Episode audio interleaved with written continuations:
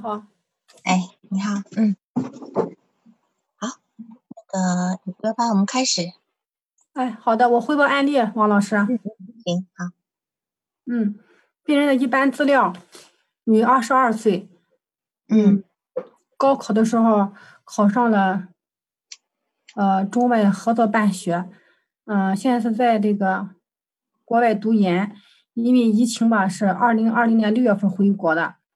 嗯，来访者的妈妈是小学老师，嗯，嗯，据据他的爸爸说，可能他妈妈在他十岁左右的时候情绪抑郁，具体什么情况，嗯，不详细，嗯，他爸爸的工作，嗯，是这种给别人与别人打电话沟通的工作，具体也不详，嗯，这个来访是，呃，是同事的同学的孩子，嗯，是打电话。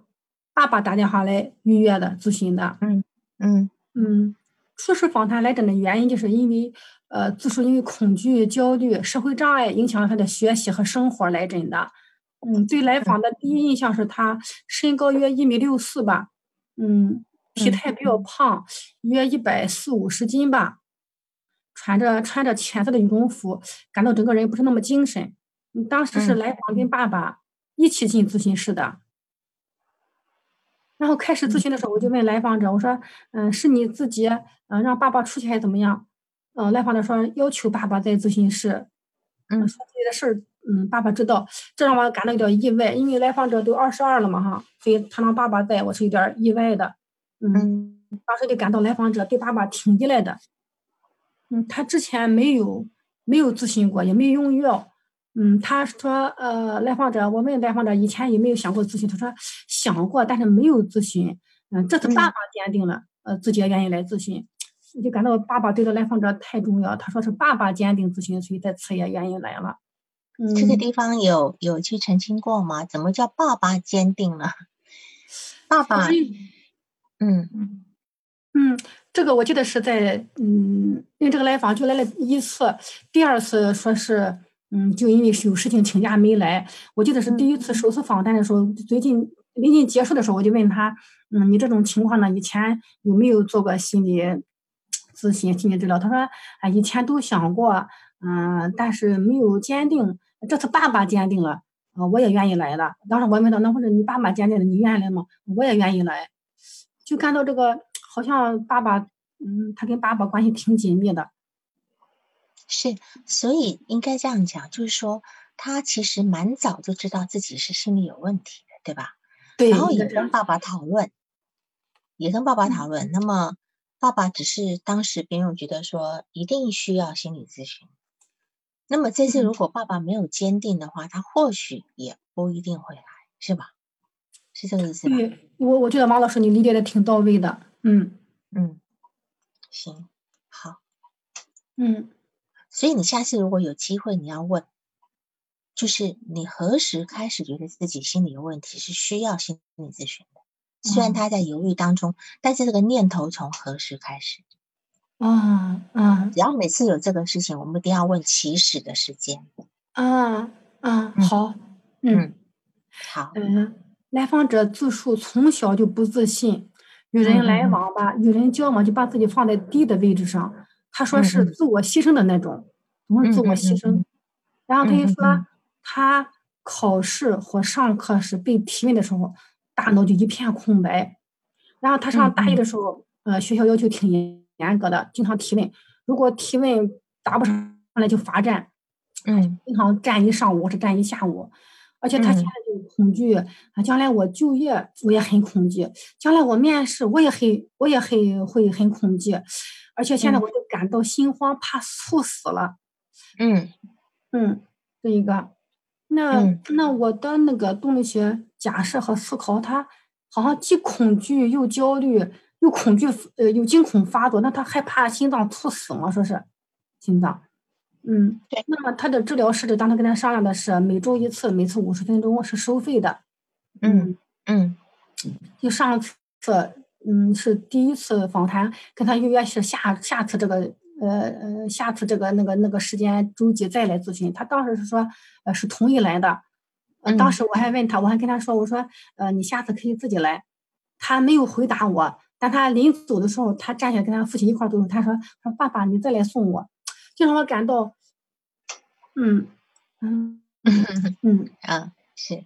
嗯，这样讲吧，就是说这个地方我稍微说一下，就是说来访者有来访者的一个成长的过程，有个成长的过程，就是说他今天还是一个非常幼小的孩子的时候，你要求他的独立，有时候不合适。嗯，就是后来咨询过后，我也在反思自己，可能太急了，不应该，应该先先那个跟上来访的节奏，别太自己想怎么着。后来我也反思到这一点。嗯，这个是精神分析的一个迷思，精神分析总是希望来访者要独立，对吧？这个是最终，但是事实上，独立这个议题呢，见仁见智，见仁见智。那么。我们认为独立就是不能够依赖，但是他今天如果他今天的依赖，此时此刻是他非常需要的，那么也许有人必须依赖到四十岁，我们也要尊重他这个进度，对吧？那今天这个来访者是个迎合的来访者哦，他今天尽会尽量的迎合你，去把希望达到你的目标，但是一旦达不到的时候，你说他会怎样？嗯，他就不来了。他可能就不敢见你了。嗯嗯，好好哦，对，谢谢王老师。嗯嗯，当时我还跟他临结束的时候，我还呃跟他像朝他爸爸说的，我说这个咨询可能需要较长的时间，这样告知的，他都没有说。但是后来结束之后，他爸爸是有问我的，问老师他这个什么情况，我又单单独给他爸爸打电话说的情况，嗯，说的理解，嗯。呃，就是咨询之外，什么沟通了有有十分钟左右吧，嗯嗯，这个嗯嗯呃，个人的成长史，嗯，当时是咨询完呃后半期我问的，嗯嗯嗯嗯，我问他爸爸，他爸爸说是来访是足月顺产的，呃，母乳喂养一年，嗯，当时是他妈妈是小学老师，一年之后呢断奶之后，他好像就呃在他爷爷奶奶家，嗯，小区住，离他家不是很远。嗯，但晚上是回到自己家的。初中小学白天都在爷爷奶奶家，然后高中是租房走读的。嗯，然后他的情感经历及性生活没有问，没有问。人际关系吧，就感到，嗯，他说，他说就他妈妈沟通都是吵着说，嗯，跟爸妈跟妈妈都吵着说，然后说用爸爸沟通比较多。嗯，然后跟那个同学相处吧，就是别。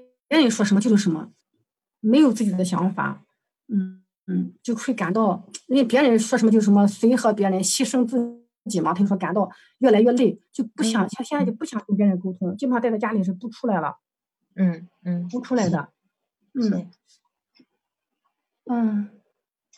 呃，就感到来访，呃，就是病人对待治疗师的关系，就是感到来访还是比较信任咨询师，是比较呃放开说自己的那事情，一一边说一边流泪，整个咨询过程中基本是在流泪的，就那种默默的用纸巾擦那种流泪。他爸爸在身，他爸爸在旁边，在旁边。他爸爸什么呃态度，什么 表情？呃，他爸爸不一，就他爸爸嗯嗯没有惊讶。没有惊讶，他爸爸会在咨询过程中差了五十多分钟啊，接当当时超时了，基本上超了十分钟。本来五十分钟，基本上到六十分钟。在整个六十分钟过程中，他爸爸插话，就我跟主要是跟来访者谈嘛，他爸爸就是不自主的插进话三四次左右吧。嗯嗯嗯嗯嗯嗯嗯，你从他们的身体语言来看看这两个人，就说他们。两个坐下来的那个呃靠近度啦，呃，爸爸有没有一些手势上的一些安抚啦的等等有吗？嗯，没有，呃，他就是基本上是来访我和他爸爸说出了一个等边三角形。哦，嗯嗯嗯，他们两个都面朝我我，嗯嗯嗯，好，那么。他们两个在讲话的时候，就是你的来访者讲话，还有他爸爸在讲话的时候，他们会先看一下对方吗？然后我没注意，王老师，这个很重要。这个现场东西，因为我们尤其是在这种类似有个家庭在里面的话，他们的肢体语言很重要的。譬如说今天这样讲，他们两个坐在一起，对吧？嗯，他有可能是两个脚是分开两个方向的。我今天坐这，我今天虽然坐隔壁，可是我有点朝这样，他有点朝那样，那我们就知道这两个人其实是有点背背的，嗯对吧？嗯背就是心意是有点相背的。嗯，但是有可能就是我今天在，就是如果他爸爸今天在讲替他女儿讲话的时候，得看一下女儿在讲话，那就有可能他爸爸有点小心翼翼，是吧？嗯，好像没太有小心翼翼的感觉。对，我知道，我只是举个例子，嗯嗯或者是他今天，或者是说，呃，用另外一种眼神，就是那种嗯，就是比较温暖的，然后一边看着他女儿一边讲，对吧？不是看着你讲，虽然讲嗯他女儿是你是看着，然后，那你从他那个眼神，你能够去读出很多其他的他们语言没有表达的东西。这是在嗯整个家庭进来以后，你要非常关注肢肢体语言传达的更多。嗯嗯。好好，嗯。嗯。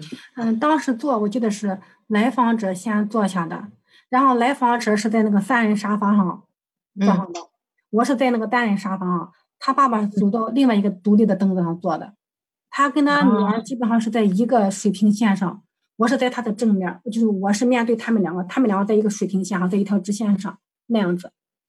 所以他爸爸并没有选择三人沙发坐在他的旁边。没有单独，他他爸爸是坐在单单独一个凳子上的。是，所以这个爸爸基本上还好，我觉得他爸爸还能够守的一些界限。嗯，我原先就担心他爸爸跟他太近，嗯太近，但现在这样看起来还好，他爸爸并没有挨着他坐，虽然他那张桌椅子可以坐三个人。嗯，对吧？嗯对然后，然后你继续说。嗯嗯，咨询中自我自己感到比较共情同共情同调来访，但事后呃感到自己还在咨询中嗯说话比较多，打扰来访了，尤其是希望他下次自己来那句话。嗯嗯嗯嗯嗯嗯嗯，就感到来访是那种恐惧症，是神经症，感到自己的能力不够。咨询结束后就感到，哎呀，这个真的需要督导，这么想的。嗯嗯嗯嗯然后咨询中发生的重要时刻就是是爸爸打电话预约咨询，我就感到这么大的孩子一般都是自己打电话咨询，他竟然是爸爸打电话来咨询，这让我很意外。然后我我问咨询师，我问来访者是你自己在还是啊我爸爸要让爸爸在吧？我爸爸的事儿我的事情爸爸都知道，他要求爸爸在咨询室，我就感到来访对爸爸 挺依赖的。然后当这个。呃，我当时他一个主一个逐字稿嘛，逐字逐字语嗯那一部分是，当我反馈来访说，我说你感到被同学控制了，还没有力量去反抗，让你感到呃越来越不自信时，当我说这句话的时候，来访者哭的挺多的，就比较哭的情绪比较重一些。嗯嗯嗯嗯嗯，嗯，然后后边就是我记了一部分逐字稿，我我念吗，王老师？啊呃，先不用念，我们先从前面，后面再来讨论你的逐字稿，好不好？好，好，好后我们先把前面这边先先说了一下，嗯，就是说，嗯，这个来访者二十二岁，你你今天讲说他超过高考，呃高高考超过本科线四十多分的意思是说他学习很好是吗？是他爸爸说的。他爸爸就快咨询结束的时候，我问完成长史之后，他爸爸说，嗯呃，他说是考高中、考大学的时候就是挺挺显的，什么叫挺显？就说他平常在班上学习成绩并不咋地，但是考高中的时候、考大学的时候，没想到哎考的还可以。嗯嗯嗯嗯嗯嗯，然后他嗯考的中学还可以，然后上高中的时候在班里是很不显眼儿的，在一个重点班儿就是属于比较不是很好那种，但没想到考大学的时候还是超过了五十分，四五十分，然后考到了三加一，嗯，就在国外上上几年，到在国内上几年，再到国外上几年，嗯，上的国内国外这么分着上的那一种，嗯，觉得考所以这个的还可以，孩子每逢大考反而考得好。嗯，这个很意外，嗯，嗯嗯嗯嗯嗯，他都说自己是不自信的。所以他今天其实是被压抑的，就是他本来的，他今天本来的能力在整个成长过程中有很多是被压抑的，可是碰到重大考试的时候，他这他这个被激发出来，所以他他能够去把他真正被压抑那部分给放出来了。嗯。那么我们我们要来看一下这个压抑的东西到底是怎么来的哈，就是说，嗯，妈妈在小学呃，在他十岁的时候情情绪抑郁，当然你不没有去再去深入的问这个抑郁到底有没有达到抑郁症的部分，但是既然连都会提出来讲，表示当时情况还是蛮严重的，对吧？嗯，他爸爸主动提的。哎，是的。那当时十岁的时候，应该是来访者四岁的时候。如如果今天你在继续去工作的时候，你要去看这个东西，绝对是家庭动力的问题。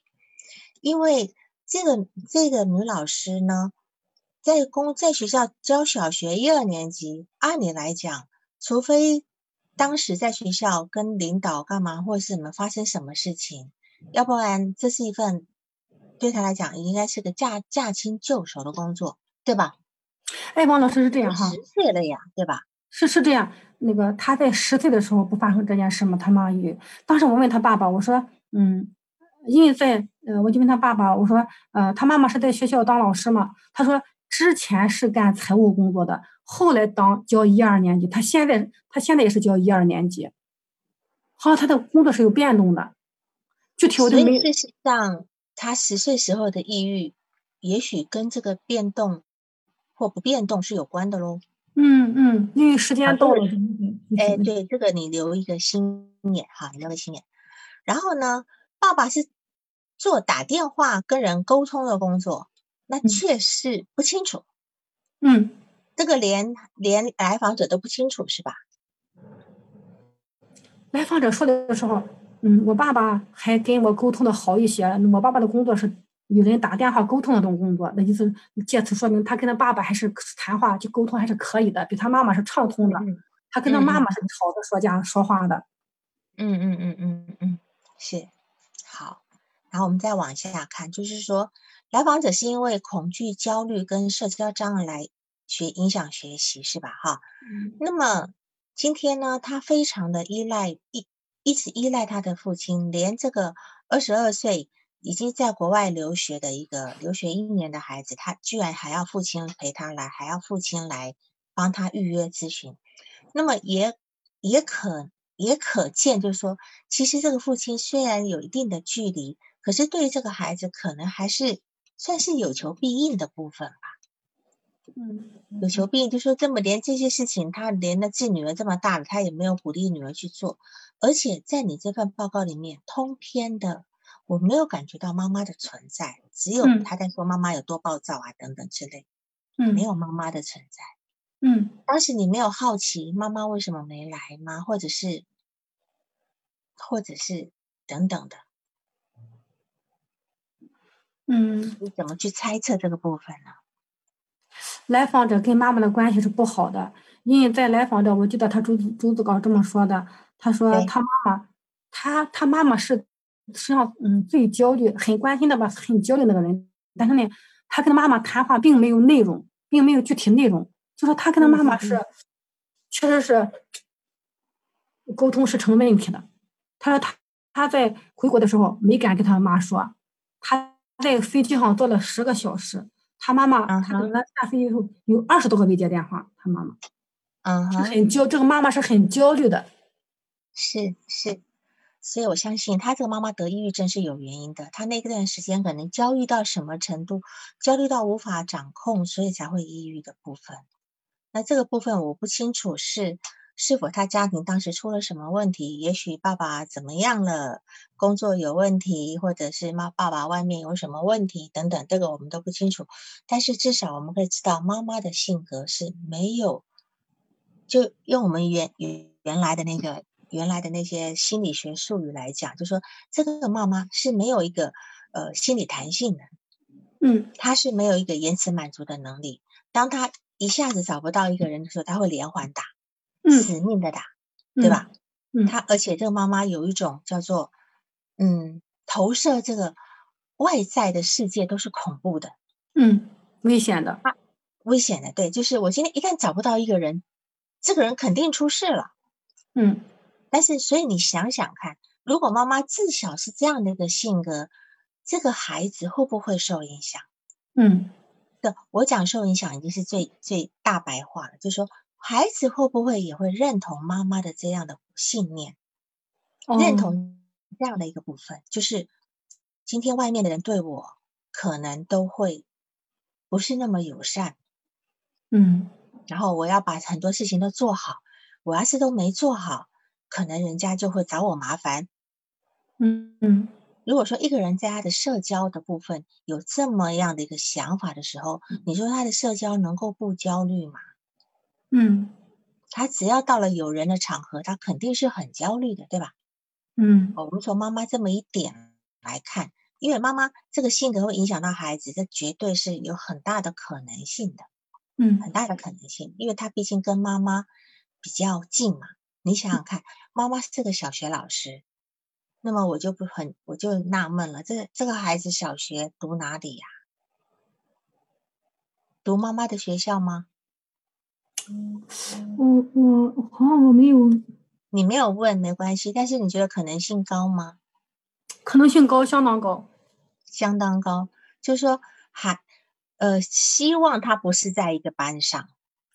我还碰过那种，我还碰过那种孩子就在妈妈班上，那简直是要命了，就是天罗地网的，哎，无处可逃了。嗯，白天在妈妈班上，晚上回到家还是妈妈守着，那种孩子是很可怜的。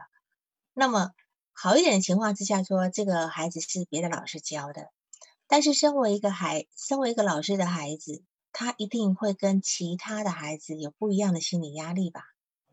受关注更多，或者期待更多，对，然后妈妈也会不允许他学习不不好，对吧？嗯，好，是这个地方肯定有，所以他今天所谓关注跟期待都是放在人群中的，那么表示人群对他还是一个压力，人际对他还是一个压力，嗯，这就是第二个压力点，对吗？嗯嗯，因为人际的压力点，他在人际中不能表现不好，甚至他在人际中。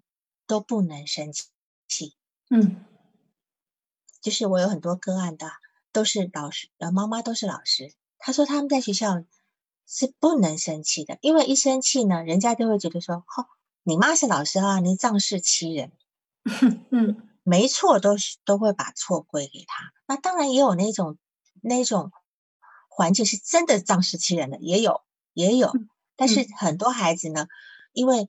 做老师的操我都比较严格，他们很严厉的会要求自己的孩子，会要求你要比别人更注意自己的言行举止。嗯，好，所以这个也是他第三个的压力，在人际中的压力来源，对吧？嗯，我们今天是锚定他的他的他人际的问题嘛，他的人群不是现在他现在的问题是他已经不愿意去沟通了，嗯，回避了已经，他回进对，就是我们今天。一个症状的产生，首先是尽量要去做到好。当他已经完全无能为力的时候，他开始产生回避行为，这是一个症状的发展。那他现在已经进入一个回避行为了，所以此时他的父亲已经觉得啊，不行了，你得看，你得跟心理咨询师谈一谈。因为当你还在努力的去适应的时候，表示你还是有力量的。嗯，我我觉得。我记得当时问他，我说你你你你选择这会儿来是发生什么事情了？他爸爸插的话，他爸爸说，嗯，他现在晚上心脏难受。然后来访的接着说，我我心慌怕死，怕猝死。是，我们讲心脏难受吗？这是一个叫做神经系统混乱的一个症状。哈，之前我也提过，神经系统混乱是跟焦虑跟抑郁是挂钩的。哈，挂钩的，它会有有一些呃我。有一些我们的心脏啦，呃，甚至从一些末梢神经啦，甚至从我们的肠胃，甚至有人从头痛的部分来显现，好，会有这个部分。那么，所以他现在又带出来一个，他怕死，会怕死。好，嗯，那么这个怕死的部分呢，其实有很多人年纪轻轻的他就非常怕死。那这个地方我还是可以连接到他妈妈的那一种。对外的那种焦虑，他妈妈的那种怕，对吧？他妈妈那种一找不到人就怕，所以他你看他小时候，我们就可以回想他小时候，时时刻刻的必须在妈妈的眼光下，嗯，稍微不见人影，看他妈妈可能就很紧张了，嗯，那么然后他或者是他爸爸也有可能也会在妈妈的这么一个关注的眼光之下，或者甚至还有可能是怎么样呢？现在孩子身上出了一点小问题，妈妈就觉得不得了了，赶紧看医生了，就一点小小病就得跑医院。对，你看王老师，我这会儿记起来了，老一方的当时说了，我说你妈妈在小学干啥？他说就教一二年级，很闲的那种，很闲，嗯，很闲就关注他是吧？嗯嗯，好，那所以就这样讲嘛，就是说，呃，我曾经有那种个案是很有意思的，他只不过睡觉睡得很熟啊，妈妈叫了几声没起来，他妈妈就一把把他抱到医院去挂急诊。就是有这样的事，就是你看，这妈妈已经觉得她她是不是休克了？你就知道这妈妈是多么的对对这种生存、对这个生命是多么的恐惧。所以她这个怕死的这个部分呢，我觉得也是来自于母亲的这个部分。嗯，母亲对这种外外在世界的安全感，还有甚至自己身身体的安全感，都有一种。都有一种恐惧，所以如果你接下来的工作要去探索，要去探索他他母亲，因为他母亲毕竟是一个对他影响很大的人，你要去探索他母亲的这些状态，嗯，还有他小时候的一些成长过程里面，是不是呃小毛病就被被很认真的对待，就过度认真的对待，这样子，嗯，也会导致他现在稍微有一点点问题，他就会直接联系到死亡这件事情，嗯，这样，好。那这个是我们就就这个部这个部分来看的，好。然后他的成长史呢？你说他是呃顺产，然后母乳喂喂养一年，那么小学、初中白天是在爷爷奶奶家。那么很奇怪啊，因为一个老师，我不知道老师可以请多长的假。那么他既然能够母乳喂养一年，那这个喂养的部分能够很很稳定吗？因为老师要上课，老师不可能上了一半的课就跑回来喂吧？我们这儿是有喂奶时间的，就是提前，比如说十二点下班吧，他可以十一点提前，他有一小时的喂奶送奶，就上午一小时，下午一小时送奶时间。那那学生怎么办？学生呢？学生怎么办？学生就留在教室啊，因为他小学一二年级的老师，他是要一直待在教室的耶。小学一年级老师没有什么其他的，呃，一般都是老师全部都是自己班主任教的嘛，不是吗？是这样吗，老师？我突然就记起来，他爸爸说他之前是干财务的，后来才改成一二年级的老师。他是不是之前他可能是干财务的时候是吧？估只是估计而已，这个没有澄清。对，那是这样讲，就是说，呃，我我会觉得一个妈妈她一边工作，然后还要回来喂奶，总是会有延迟的时候。嗯，没有办法每次都那么顺，对吧？啊，万一现在呃刚好校长要开会，啊，万一现在有谁来请款，万一有什么什么的，他不可能每次时间到就嗯嗯就一定是整个出现在孩子的面前。那么这样的一个情况之下呢，我是担心这个孩子有时候会有一种呃等待过长的时间的时候，是不是会心里也会产生一种不安的感觉？嗯，就说我们今天给一个孩子适当的挫折是可以的，可是如果说今天挫折过长的话，也会让孩子有内心出现一种很不淡定、很不安的不安全感的部分。嗯，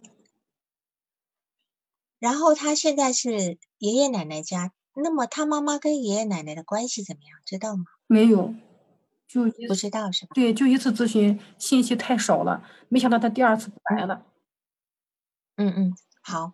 然后他说，他跟他的妈妈的关系是总是吵着说，嗯，所以总总是吵着说的意思，你可以想象到，就是说他今天说什么事情，妈妈可能都是一个不同的意见，嗯，或者是呃想要强压过他的一个想法，嗯，然后这个来访者就只好再去反驳，然后两个人就各在自己的立场上，最后沟所谓的沟通变成吵架。嗯，那这个沟通可能都是一个无效的沟通，嗯，是吧？那么如果今天久而久之下来，久而久之下来来讲的话，他今天到外面去跟别人相处的时候，他为了在避免这种状态，那么别人说什么就是什么了。嗯或者还一种养成另外一种习惯，就是别人说什么我都要怼，也有可能。那就看他的天生的气质是怎么样，对吧？但是嗯按照我觉得这个孩子的部分，就是他跟他妈妈吵着说肯定是吵不赢的，嗯吵不赢的，所以他今天会带着这种挫败的部分，他在外面其实也就算了，我也不跟别人争了，所以他会说别人说什么就是什么，我没有自己的想法。嗯我没有自己想法，但是重点是别人说什么就是什么，那也就算了嘛，对吧？但是嗯他为什么会会越来越累呢？你觉得？既然别人说什么什么，我反正我也懒得想，那么为什么他越来越累呢？他的问题现在是越来越累，我不想沟通了。他是不是还想有自己的想法，又怕得罪人，所以自我牺牲，他也不愿意自我牺牲了，所以就回避。对，所以他内心有冲突的。嗯他内心还是就是这个部分还是跟他母亲的那个部分过来，他跟他母亲可能所谓吵的吵到后来的，他母亲强力的压他，有他内心不服气，他内心有自己的感觉，对吧？他不嗯并不接受。同样的，他跟外面的人沟通的时候也是这样子，别人说说说，他虽然觉得不以为然，可是他不表达。好吧，嗯你说这样就这样吧，我不表达，可是内心还是一样在那边纠结着，嗯纠结着，然后就很难受。嗯对，这就变成他一个模式，从家里的模式带到外面跟人际的模式去了。后来就干脆为了避免自己那种很疲惫的不舒服的感觉，算了，我现在干脆不讲了，不跟你们讲了，对吧？嗯这样的部分。好，呃，我们再来看一下你那个，就是说，他说，他说他描述自己，他说他自己很焦虑，特别害怕。从小学就感到很焦虑哦，他把时间说出来，从小学就焦焦虑了。那么小学的时，我们知道他小学跟他妈可能在一个学校里面，嗯所以这个焦虑可能就已经，可能幼儿园还不用，幼儿园他跟妈妈管不着，对吧？哈，妈妈嗯管不着。那从小学开始，他他的成绩啊，他的方方面面呢，就会在他妈妈的一个控制之下。但是他说他自己是个大大咧咧的人，怎么会嗯自己是个大大咧咧的人呢？既然小学就很焦虑，但是又说自己是个大大咧咧的人，你怎么你不觉得这个地方有冲突吗？掩饰或者掩掩饰，或者是并不是真正大大咧咧，可能表面上觉得大大咧咧是为了防御吧。嗯，对，防御自己内心那种小心翼翼，对对这个叫反向形成。对，哎，就是我越在乎，我越越表现的不在乎；我越害怕，我越表现的大大咧咧。嗯人家从小就已经有这么一个个防御方式了哈，就是我们讲我们讲的我们讲的我们在之前讲过防御嘛哈，嗯但是他说他之后有了意识以后呢，就感觉跟别人说话特别尴尬。那么有了意识之后，你没有去澄清是什么时候开始叫有意识，对吧？没有，那么说话特别尴尬的这个尴尬也这个尴尬感也没有澄清，对吧？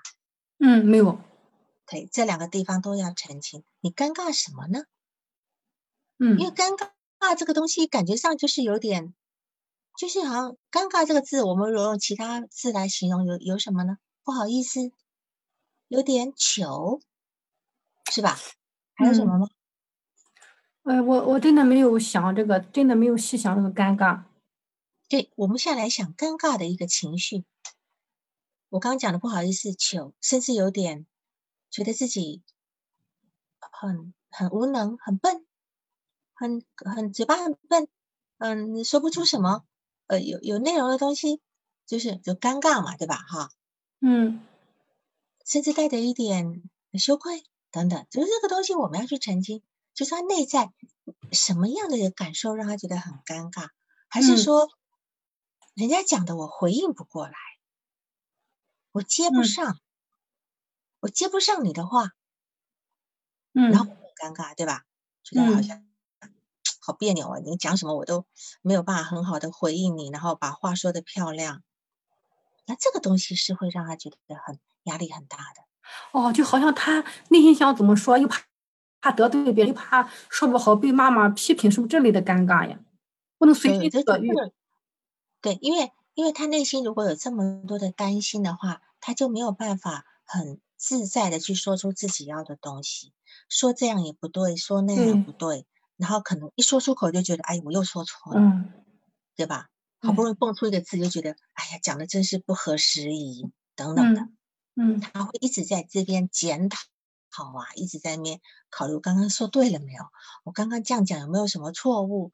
有没有什么反效果啊？等等等等，所以就顾虑特别多的感觉。哎，对对，就是他所有的精神能量都耗在这个地方，所以他平常今天我这么多精神能量耗在这种地方的话，请问我我今天平常要考试干嘛的？怎么考得好了？怎么学习的好？嗯，我们的精神能能量是有一定的比比比例的嘛，对吧？甚至他。甚至他连旁边坐火车旁边有不认识的时候，他都会有会有一种压迫感，就觉得那个喉咙吞口吞口水的时候都会觉得很紧。那这也是一个生理反应，就是他连内脏的脏器整个都绷紧。嗯，就是他的咽喉呢，他的食道呢都失去弹性了。嗯，那当他在吞唾液的时候，都觉得好像啊啊吞不下去一样。嗯，其实我曾经碰过那种。那种来访者，他就焦虑到他没有办法吞水，连水都吞不下去。嗯，所以他每次一想到要喝水，他就更焦虑了，嗯，成为一个恶性循环。嗯，那水有什么好吞不下去的？这么这么，水是一个随时变形的东西，他居然吞不下去，你就知道他的喉喉咙食道有多么的紧张。那对一个来访者，他也是这样子，甚至他会感觉到呼吸急促，对吧？好，他的气管也绷得很紧很紧，然后。虽然说他出国回来有改善，但是他还是会紧张。他出国毕竟稍微见识了一下哈，那甚至可能也离开他的原生家庭稍微远一点了，有一点舒缓的空间了。可是他又回来了，还是又又回到这个环境来了。嗯，所以他这个现在又问题又又重新再来这样子。嗯嗯。然后他他他呢，就是会。很紧张，紧张到，因为我刚刚讲他的精神能量是就全在外界的，就变成他要上课都听不进去，很分心，因为他全神贯注的在看看周围的所有发生的事情，然后这些事情在他的内心深处，就是早年他母亲的投射，外界都是很很风险很高的，我必须时时刻刻的去防范我外界所有的东西。他就很多力量都放在这个地方，所以他今天会有一个，嗯，咬手指头，对吧？从小就咬手指头，咬大拇指，然后他说从小就爸爸补充说从小就咬，对吧？嗯嗯，爸爸补充是从小就咬。那么我们知道，你今天咬大拇指是一个什么意思？有很多人都会咬指甲，咬大拇指啊，这他是咬指头，他还不是咬指甲。嗯，今天一个人，如果他今天去咬咬指头、咬指，甚至啃指甲，是什么意思？焦虑，是焦虑，很明显的焦虑。但是还有一个，还有一个更早期的一个部分，就是说，当你的孩子在哭的时候，你会干嘛？喂奶，奶瓶。除了喂奶跟奶瓶，但是吃过了呢？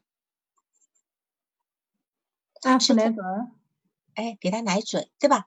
你会给他安抚奶嘴，这个安抚奶嘴是在替替代奶瓶跟替代乳房的。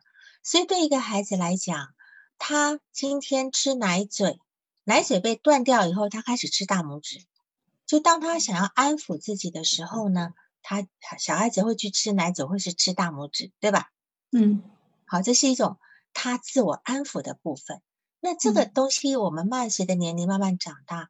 这个部分我们会放掉，我们会利用，我们会寻找到其他地方来，其他事情来安抚自己啊。有人会去呃听音乐啊，有人会去看书，就会找到很其他跟我们年龄相应的方式来化解我们的焦虑。可是他没有，他还是停留在当年吃奶嘴的状态，他停留在当年口欲期的部分，口欲期的方法，所以。那这这个他这个习惯就是一个口欲期的残留了，嗯，口欲期的残留了。他他借着吃奶嘴来处理自己的焦虑，所以这个地方也要理解一下当年他的哺乳史是怎么样的。就是我刚提到，他妈妈是是能够很真的很定期吗？还是有时候已经哭到不行了，来不及回来了，然后就让奶奶泡个奶给他喝呢？嗯，等等，对吧？哈，等等的这个部分，我们要去理解孩子的的当年早年哺哺乳史是什么样子的。然后他现在呢，呃，开始考考咬咬，一有事情就咬指甲，甚至在考试考试前会提前两个礼拜开始考，呃，考数学前会提前一周开始咬，嗯，紧张到提前一个礼拜开始咬的这个部分啊，这这个这个是我们从他的心情来理解的。然后，嗯，还有个地方就是，嗯。对于你的逐字稿呢，我这边虽然不念，可是我有个地方要告诉你哈，就是你的逐字稿呢，显现的部分就是说你太聪明了，你回应的太快了。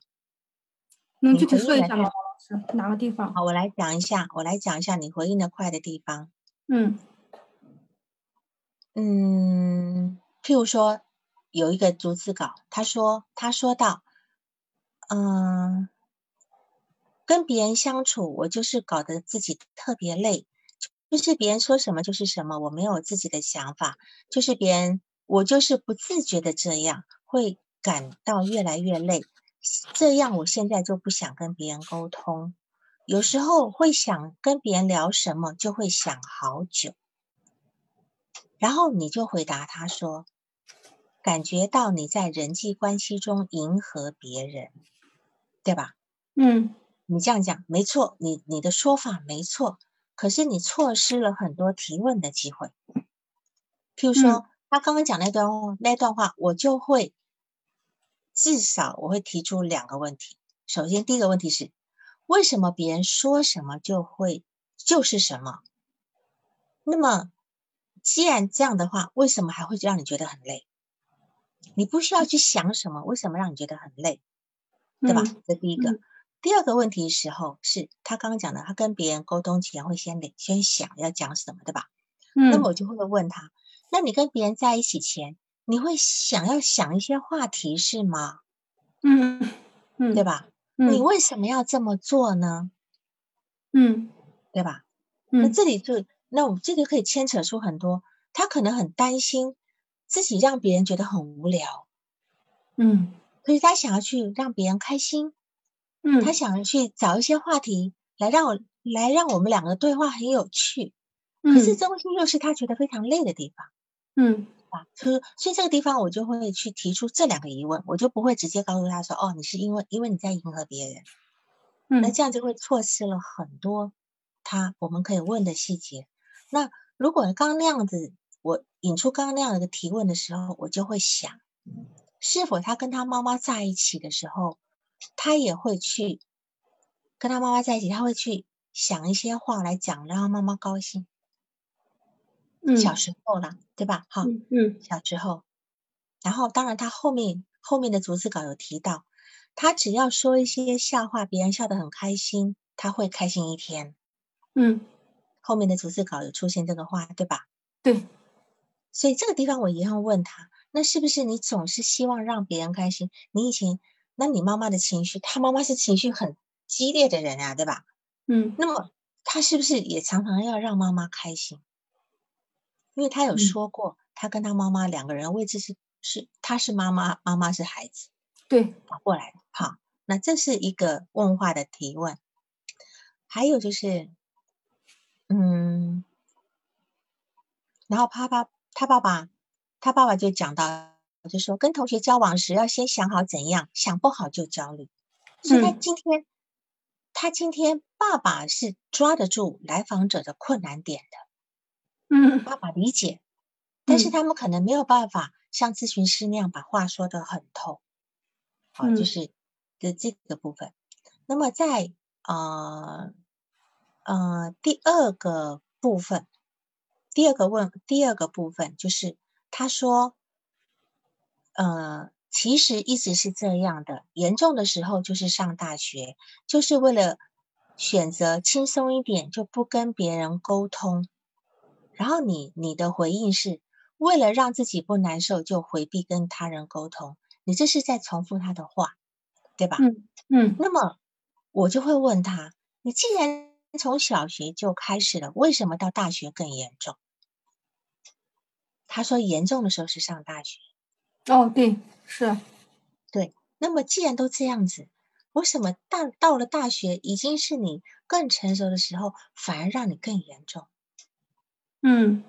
对吧？那么嗯。这里我心里是有假设的，就是当我们在提一个问题的时候，我们心里是有答案的，因为我会觉得就是说，今天读读初中、高中，大家死命的读书，我所有的话题围绕着读书就好了，嗯围绕着我的学习就好了，大家也没有心思去干嘛，对吧？可是嗯上大学以后，就是真正的一个社交开始，嗯所以这个时候他就失去了当年的那个套路。当年反正我就讲讲，我就讲讲学习嘛。哎呀，对我有个话题。可是到了大学，大家可能不是那么关注学习这件事情，就开始嗯开开始关注这个五花八门的世界。他突然发觉自己很贫瘠，嗯这嗯个，所以他上了大学就会更严重。好，这样子。啊、还有一个就是，我我再举一个例子哈。嗯还有个地方，你的题，他他说了，他说，呃，呃，我我就是总有一种牺牲的感觉，是为别人而活着，感觉没有自我。这个问题，我跟我爸讨论很多很久了，一直想找到自己当时是什么样的，不是在不是假装在你面前什么样子，我自己也不知道，很困惑。然后你的回答就说，就感觉自己是个空壳，没有活自己。那么你这个回应虽然对，但是还是太聪明了。嗯，那你一句话总结了，你是个空壳子，没有活自己。嗯当然，我今天的这这个个案的我的主题就是被假我禁锢的人，女孩，嗯她确实是个空壳，她有个假我的空壳，嗯可是这边一样缺乏了，缺少了，呃就是丧丧失了要提问的机会，对吧？嗯好，丧失了一个提问的机会。比如说，我会问他，为什么会用牺牲来形容你自己呢？对吧？因为他嗯用了牺牲的感觉呀、嗯那么，那么就是说，呃，当然你你这么一个提问下去的话，他就会说，他事实上一直牺牲自己去成全别人的。但是我们要有个想法，他最早想成全的人是谁？妈妈，对，是妈妈。他一直牺牲自己的感受来迎合他的母亲，这这也是他说的，他跟他母亲对呃，就是一个反正位置对调的原因，因为他总得去照顾他妈妈的感受，嗯这是他成他是这是他早年养成的习惯，嗯，所以他总有一种牺牲自己的感觉。他没有，他为了别人而活着，但是他不知道为什么，他很困惑。嗯他希望做自己，所以我们要把这个东西原因找出来，找让他知嗯道你已经长大了，眼前这个人不是你妈了，对吧？这些同学不是你妈了，你没有必要再牺牲自己了。嗯好，那但是人往往会强迫性重复的在这个地方。嗯然后呢，他说他自己在假装，这就是我要问的第二个问题：你什么时候发现自己在假装的，嗯对吧？嗯，那你知道你自己真正的是一个什么样的人吗？或者你希望自己是一个什么样的人吗？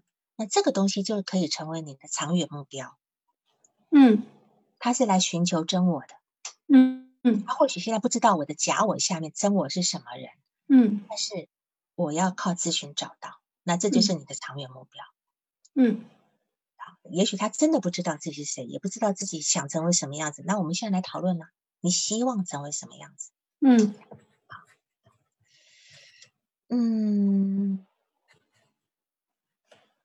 还有就是，他又在呃，他他又说了，他说，嗯、他说同学说，他说他跟同学说，我觉得我自己很悲哀。那同学说，不会呀，你很好呀，你很好呀，哈。那么，嗯但是我感觉好人就是自己虚构出来的，但是我不开心，我不想让别人看见真实的我，其实嗯是一个很脆弱的样子。我特别害怕别人知道我是一个躯壳。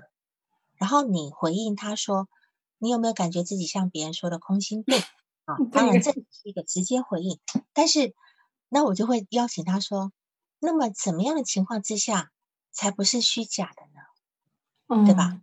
你今天你说好人是自己虚构出来的，那事实上你觉得你不是好人吗？因为为什么他有很严重的抑郁状态？这个抑你要知道，抑郁症的一个内核是觉得自己是不好的，他有很多欲望是被自己压抑的，他不敢做自己。抑郁症的人，所以抑郁症的会有一种自罪的部分，觉得自己不够好。嗯，但是他现在假装他是个好人。嗯，他虚构一个好人，所以那你也就是说，那你的内在是怎么评价自己的呢？你不好是吗？我会在这个字眼上跟他聊，对吧？那他他现在内在不不不见得是不好，但是至少是很脆弱的，嗯，不堪一击的这个，那他也不想让别人知道自己是不堪一击的这样子，嗯，好，嗯。我看看还有没有地方，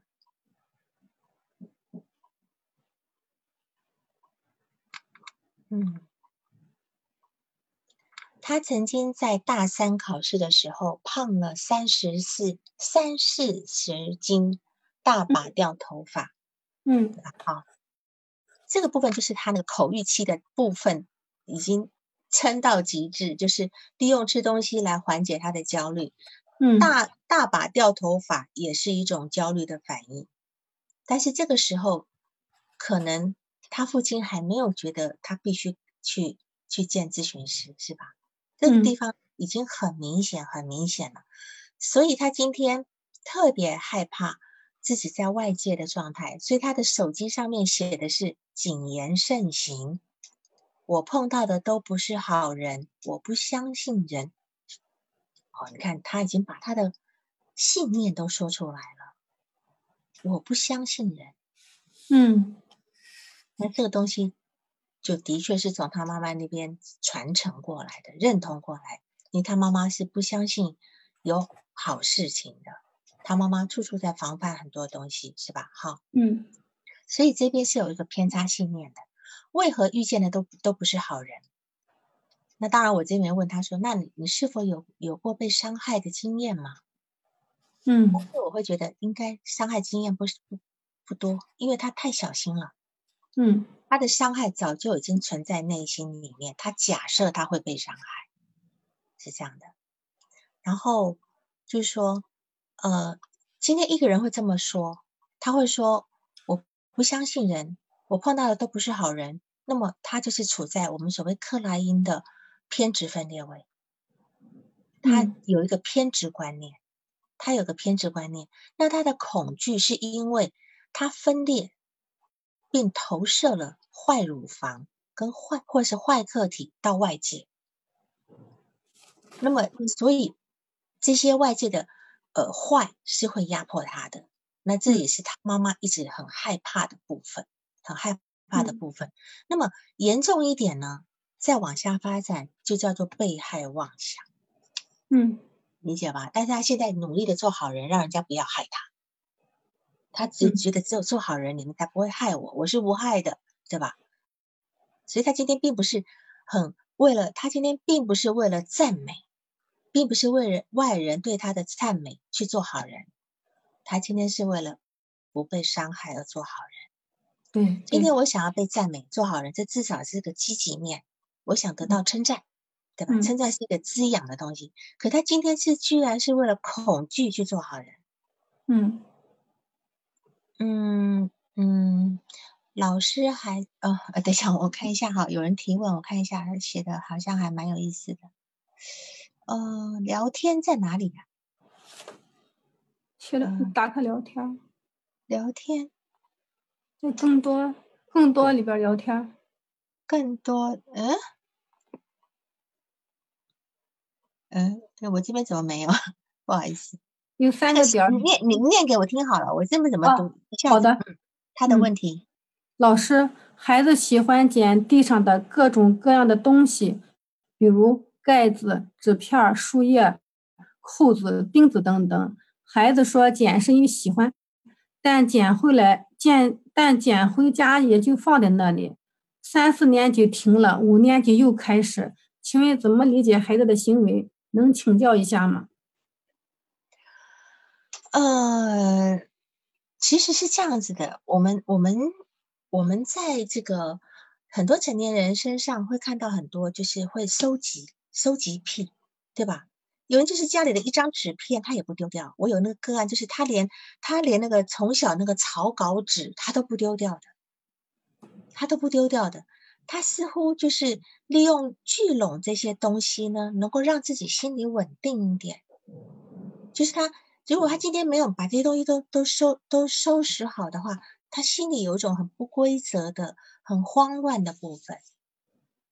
那当然，我现在是从我的个案来理解这个部分哈，就就像那种有那种收集癖的人，他呃，或者是说今天呃呃呃。收收集很多什么，比如说邮票啊，等等等等，这里的地方一定是让他能够巩固他内在某一种安全感的。他需要借着外界的这些东西来来充实自己内部有一些比较空的部分，这样子。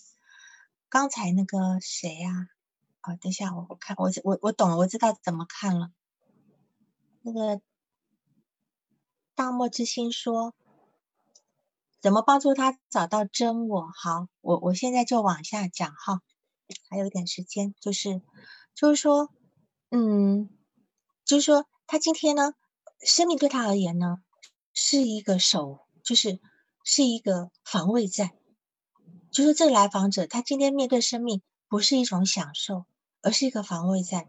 他不好好的守着，就会失去，就会被伤害。他如果敞开心门。就会长驱直入，会被别人长驱直入的攻城略地，因为他没有保护自己的能力。在他还很小的时候，他母亲就是那个长驱直入、攻城略地的人。同样，他母亲用那种方式方式对待外界，害怕外界，但是他却用这种伤害的方式来对待自己的女儿，是这样的一个部分。好，那么，嗯，就是，嗯，譬如说，他说他。嗯，他对别人的感觉特别的敏感，那么人家不是那样的意思，可是他就会觉得别人瞧不起他。嗯，那么这种这种这种感觉呢，是一种很内隐的、深深的被烙烙下的感受，一种内隐内隐感受。那么其实，在的在他的小学呢，可能还好，不会有那么强烈的部分，可是到了青春期，他一定很痛苦，他一定觉得很多人都看不起他。嗯。部分，所以他现在知道自己的问题在哪里。目前读书干嘛的，他可以去勉强应付。他现在的担心的是，将来这个部分会影响到他的就业面试，对吧？嗯，对，因为他会觉得今天所有人都是在评价我的，所有人都是看不起我的。那么到时候我会为我的前前途担心。他是为了这个部分才来咨询，因为他在剩下一年，他的研究生毕业了就要开始工作了。嗯，所以达到他必须开始拯救自己自己的时候，这样子，好吧，好，嗯，那么，嗯，后面还还有，就先不说了，一样的对话的部分，哈，还有很多对话部分，我今天没办法讲。我们来想一讲，就说为什么他要去改变？为什么他要去？呃，就是有什么方式是帮帮助他改变？首先呢，这个来访者一定要先得到一个很好的关系，那这份关系是他足以信任，而且他会觉得这个人是对我足够、足够包容、足够相信我的好的。他爸爸在这点上没有可能没有做到极致，没有做到。那么今天这份关系一定是跟咨询师建立的，而且他这份关系要跟你建立起来要花很长时间，但是先。不要跟他爸爸说你的女儿需要很长的时间的咨询，先不要这么讲。嗯嗯，先不要这么讲哈。然后，嗯，你这会带给对方压力的啊。嗯，这个部分，因为他毕竟还是一个对咨询很陌生的来访者，他并不知道咨询的节奏。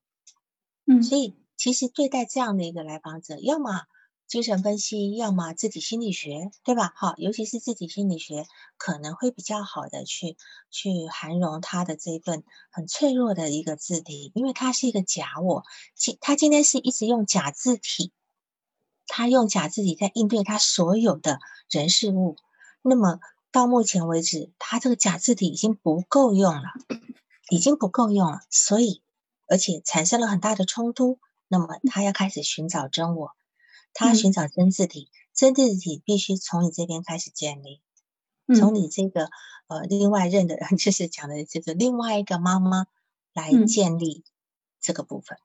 嗯，然后从他他最后跟你讲的那段话，就说啊，他他他妈妈其实是最照顾他的，呃，但是又又是最不放心他的，然后又是最觉得他最最没用的。他妈妈就这样对他，就说：“嗯，你你就是不行啊，你你一定要把你弄去锻炼。然后呢，但是呢，对他最好、最放、最不放心又是他妈妈。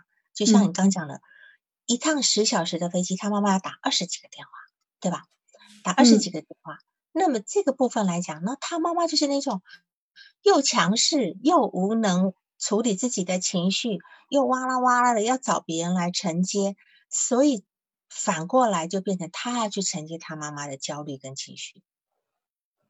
他讲的这段话，很明显的就把他人生的症状都说出来了。第一点，第一点是，第一点是他对外界的担心，就是他妈妈，他妈妈对外界的担心，所以他会搞到外外面人都好像他必须小心对待。好，我就简单的说一下。第二点呢，第二点呢，就是，嗯，好写。呃，第二第二点的部分就是说，他妈妈这个强势的部分，从小就让他百口莫辩。让他百口莫辩的时候，他在呃，他妈妈可能就在带着自己的评价的一个标准，在评价来访者的方方面面，来否定来访者。也许他妈妈认为说，我是在教你呀，我为你好呀，但是这种关心带着一种不信任感。他对来访者的关心是包含着一种不信任感。觉得你做不好，对吧？那这么长期以往的这个部分，这个孩孩子会觉得自己好吗？他一定也觉得自己不好，因为妈妈就这么看我的呀，对吧？而且，所以他今天会造成他自己是无能的、脆弱的，因为母亲对自己的不信任。一个对我最重要的人都这么不信任我了，我怎么会好呢？对吧？所以你今天要从你这边能够得到他能够得到你的信。所以我们会说，我我我在你的眼中看到我自己，孩子在妈妈的眼光中看到他自己，妈妈的眼光映射出孩子是什么样子，他就会变成什么样子，嗯，是这样的一个部分。那么第三点呢，就是这个孩子呢，他必须照顾他的母亲，照顾他母亲的情绪，潜意识里面呢，他要让他妈妈高兴，那么带着这样的一个情绪。导致他现在从小就学会乖听话，让人家省心，甚至还要去取悦对方。那么长大以后，他会因为别人的开心，让别人开心的这件事情，让他自己开心一整天。嗯，还有第四点，就是说他妈妈在十他十岁的时候有一个抑郁的部分，在这个地方的时候，当年来访者是否有影响？就说妈妈这个抑郁到底有多严重？对于一个来访者，即将十岁，即将进入青春期，会开始考虑了，他是否会对妈妈的这个抑郁有一种恐惧？妈妈会不会怎么样？嗯，那么妈妈会不会死？对吧？好，等等等等，所以是否也联系着他会有一种死亡焦虑的部分？因为他曾经在十岁那个时候经历过妈妈的抑郁，经历过即将要对。失去母亲的那种恐慌，是否这个部分也会造成他要过度的去服从他的母亲？嗯，怕他妈妈。对，就是妈妈的抑郁所带来的这个部分，甚至妈妈的抑郁对于这个家庭的动力有什么样的影响？那么，这这里面就有非常多的故事是我们要去知道的。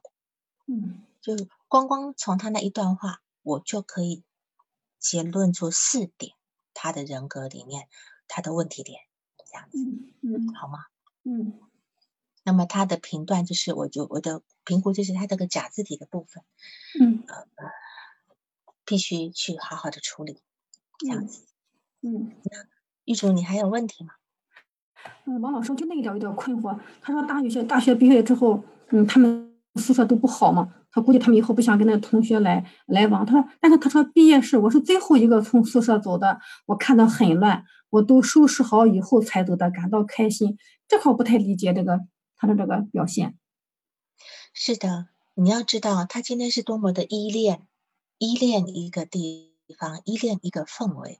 虽然这个宿舍的人如此的对他不友善，嗯他依旧要去好好的把这个宿舍收拾干净才走。嗯那么，即便这个世界对他如此的，他在他心里的投射是如此的不友善，即便早年他的母亲是对他如此的不友善，嗯他依旧很依恋，对吧？嗯嗯啊，好的，王老师，太好了，知道了。那就这样好，今天就这样好吧？好，嗯，谢谢谢王老师，谢谢，太感谢了。嗯，好，好好，拜，谢谢，各位晚安。嗯，好的。本次督导完毕，喜欢请留言或分享哦。需要报个案的老师，请查看我们喜马拉雅主页个人简介，也可以在微信公众号搜索“新师之友”，关注微信公众号后，联系微信客服进行预约，报个案完全免费哦。